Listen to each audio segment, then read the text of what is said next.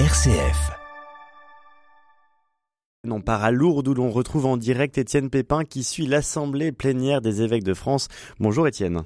Bonjour Pierruc, bonjour à tous. Au programme des travaux des évêques depuis vendredi, la question de l'évangélisation tient une place centrale. Et oui Pierruc, comment être missionnaire alors que l'Église est traversée par des crises, que les prêtres sont moins nombreux, que les fidèles se désengagent, que la foi chrétienne perd son influence sur notre société?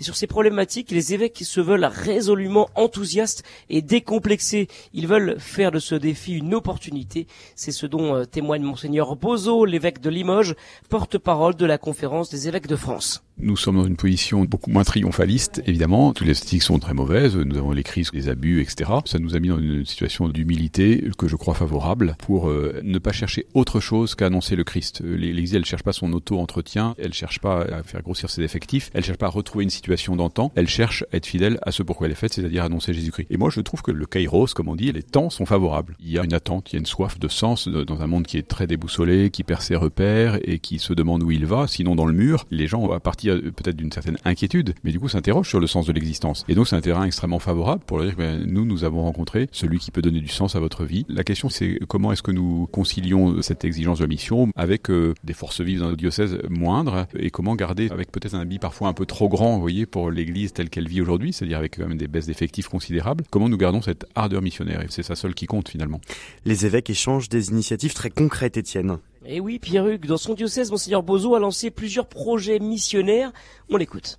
Je viens d'avoir une mission dans mon diocèse formidable dans la Creuse pendant une semaine autour de la Toussaint. 300 personnes qui sont venues de l'extérieur en famille parce que les petits enfants ils parlent très bien au cœur des grandes personnes et quand ils leur posent des questions est-ce que vous qu'on prie pour vous? Comment vous faites pour prier pour vos défunts? Eh bien les cœurs s'ouvrent et donc ce sont des gens qui sont allés à la rencontre dans les cimetières sur les marchés en frappant chez les gens pour leur dire est-ce que ça vous intéresse sur la Toussaint de réfléchir à la question de la mort et de la vie éternelle etc. Ça c'est une manière. Une autre manière c'est ce qu'on appelle les maisons d'église, ce qu'on appelle les tiers lieux qui naissent beaucoup dans l'église. Ce sont des zones de contact pour les gens qui ne viendront pas frapper. Au fond ceux qui viennent nous rencontrer c'est ceux qui ont besoin d'un mariage, d'un baptême, des obsèques, qui sont déjà au moins un peu chrétiens. Mais en fait, ces lieux-là sont des lieux qui sont euh, à Limoges. Nous avons ouvert le Parvis des Clarisses, c'est un genre de bar solidaire qui est aussi un lieu d'exposition, de concert, etc. Et où il y a des bénévoles qui accueillent. Et puis parfois c'est les jeunes de foi et lumière, parfois c'est le secours catholique, donc des plus pauvres qui accueillent. Et donc il y a quelque chose de très attrayant et qui permet à des gens loin de l'Église de rencontrer un lieu chrétien où ils peuvent poser leurs questions.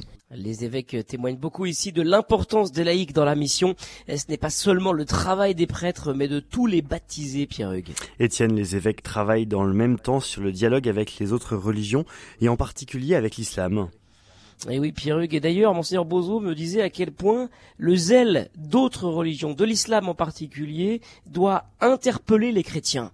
On n'est pas dans une course de vitesse avec les musulmans pour savoir qui va engranger le plus de conversions. Vraiment, on garde cette espèce de liberté de gratuité. Euh, Dieu sait, Dieu connaît les cœurs et les reins. Et donc, en revanche, on sent que chez des chrétiens un peu attiédis, la manière dont l'islam, les, musulmans en tout cas, annoncent clairement la couleur, euh, vivent euh, le, ramadan, leur fête religieuse, vient stimuler un peu des chrétiens en disant mais nous, pourquoi nous avons perdu tout cela? Ils ont moins de complexes, donc peut-être ça peut nous décomplexer un peu et nous aiguillonner un peu. Et eh bien, merci aux musulmans de nous permettre cela.